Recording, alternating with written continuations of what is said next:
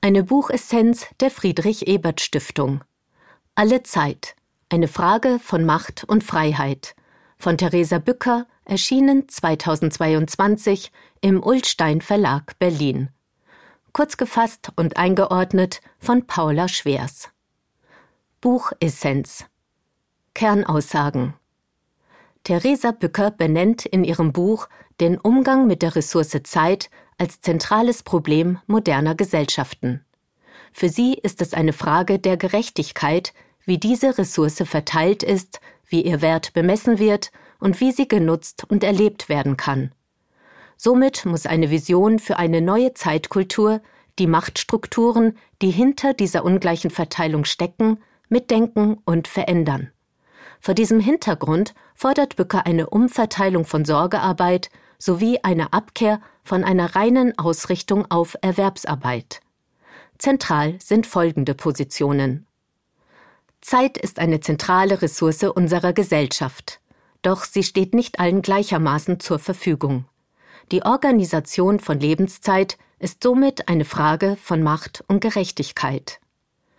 Effizient genutzte Zeit ist zu einem Statussymbol und einer kulturellen Norm geworden. Erwerbsarbeit und das Gefühl der eigenen Identität sind eng miteinander verbunden. Dies führt dazu, dass sehr viel Zeit für berufliche Tätigkeiten aufgewandt und Arbeitslosigkeit gesellschaftlich stigmatisiert wird. Zeitarmut hindert Menschen daran, sich politisch einzubringen. Die Ungleichverteilung von Zeit ist somit ein demokratisches Problem. In der professionellen Care-Arbeit sollte die Würde der umsorgten Menschen sowie eine angemessene Erfüllung ihrer Bedürfnisse im Zentrum stehen. Es braucht eine intersektionale Analyse, um die Verteilung der Ressource Zeit zu untersuchen und sichtbar zu machen. Einordnung aus Sicht der sozialen Demokratie. In gesellschaftlichen Debatten um soziale Ungleichheit spielen die Kontrolle über die eigene Lebenszeit und dahinterliegende Machtstrukturen bisher höchstens als Randaspekt eine Rolle.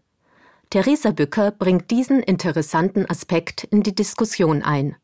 Sie kommt zu dem Ergebnis, dass es durch ungerechte Verteilung von Zeit einigen Personengruppen erschwert wird, sich am demokratischen Diskurs zu beteiligen. Diese bisher eher wenig beleuchtete Perspektive kann die Debatten der sozialen Demokratie bereichern. Buchautorin Theresa Bücker arbeitet als Journalistin und Autorin zu gesellschaftspolitischen und feministischen Fragestellungen. Sie schreibt für das Süddeutsche Zeitung Magazin die Kolumne Freie Radikale und moderiert das RBB-Format Jetzt mal konkret. Von 2014 bis 2019 war sie Chefredakteurin des Online-Magazins Edition F. 2017 wurde sie als Journalistin des Jahres ausgezeichnet. Buchinhalt Im ersten Teil des Buches stellt Bücker die strukturellen Hintergründe dar, die zu einer ungleichen Verteilung der Ressource Zeit in der Gesellschaft führen und zeigt auf, welche Probleme daraus entstehen. Darauf aufbauend nimmt sie in den weiteren Kapiteln die Bereiche der Erwerbsarbeit, der Sorgearbeit, der Freizeit und des politischen Engagements in den Blick. Abschließend entwickelt sie ihre Vision für eine neue Zeitkultur. Teil 1 Strukturelle Hintergründe in Industrieländern besteht ein Paradoxon zwischen steigender Lebenserwartung und sinkender Erwerbsarbeitszeit einerseits sowie einem Gefühl von Zeitknappheit andererseits. Zu diesem Ergebnis kommen Wissenschaftlerinnen, die sich mit Zeitbudgetforschung auseinandersetzen. Die statistische Durchschnittsbürgerin hat zwar mehr Freizeit zur Verfügung als jemals zuvor, Dennoch zeigte eine Studie des Statista Research Department von 2020, dass hochgerechnet 26 Millionen Menschen in Deutschland ihr Leben als von Zeitnot geprägt empfinden. Zeitforscher wie Jürgen Rinderspacher begründen dieses Paradoxon damit, dass empfundener Zeitwohlstand weit über den Umfang von Zeit hinausgeht, die erwerbsarbeitsfrei ist. Stattdessen wird Zeitwohlstand nicht nur quantitativ, sondern auch qualitativ definiert. Menschen empfinden Zeit als lebenswert, in der sie eigenen Bedürfnissen nachgehen und über die sie selbstbestimmt entscheiden können. Auf dieses Privileg können jedoch nur wenige Menschen zurückgreifen, wodurch ein kulturelles Machtgefälle entsteht. Das Gefühl von Zeitnot hängt zudem damit zusammen, dass möglichst effizient genutzte Zeit in einer von Optimierungsdruck geprägten Gesellschaft zum Statussymbol geworden ist. Dieses Phänomen wird durch die vielfachen Bilder eines vermeintlich idealen Tagesablaufs in den sozialen Medien verstärkt, in dem der Alltag zugleich effizient und besonders aufregend erscheint.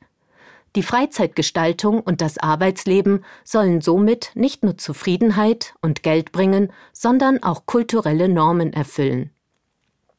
Besonders in kapitalistischen Gesellschaften führt eine Verdichtung der eigenen Zeit durch vielfältige Erlebnisse und ein hohes Arbeitspensum somit zu einem größeren kulturellen Kapital, das den sozialen Status festigt.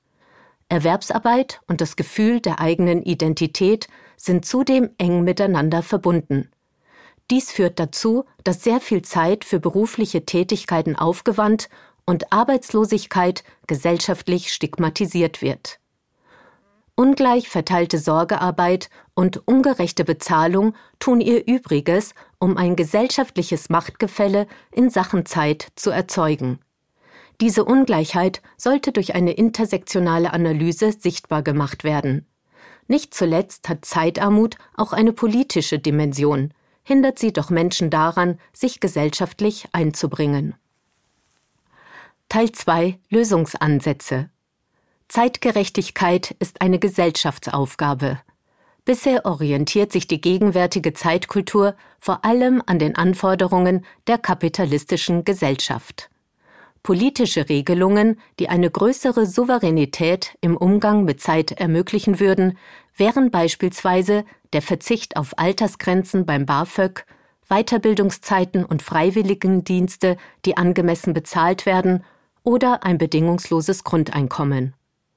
Das Optionszeitenmodell, das von Wissenschaftlerinnen des Deutschen Jugendinstituts und der Universität Bremen entwickelt wurde, könnte zudem dafür sorgen, dass Care-Arbeit geschlechtergerecht aufgeteilt werden könnte.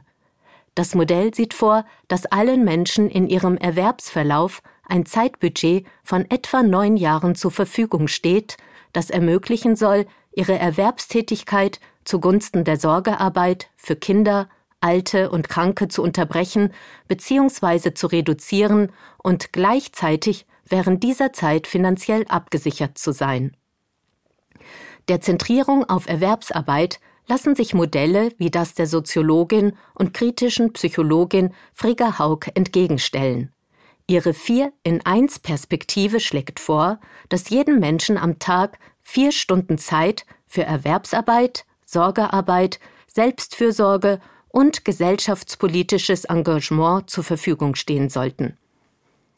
Es regt die Diskussion darüber an, wie ein gelungenes Leben aussehen kann und zeigt, dass bezahlte Arbeit nicht automatisch höherwertig ist als Sorgearbeit oder Freizeit.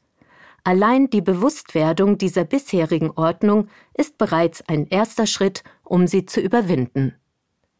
Buchvotum Theresa Bückers gesellschaftspolitische Streitschrift macht die Bedeutung von Zeit als einer politischen und kulturellen Größe deutlich und zeigt ihre Bedeutung für die Teilhabe am demokratischen Leben auf. Diese Grundidee und die dahinterliegende strukturelle Problematik darzustellen, ist die große Stärke des Buches. Die Lösungsvorschläge hingegen werden eher angerissen und könnten noch stärker ausdifferenziert werden. you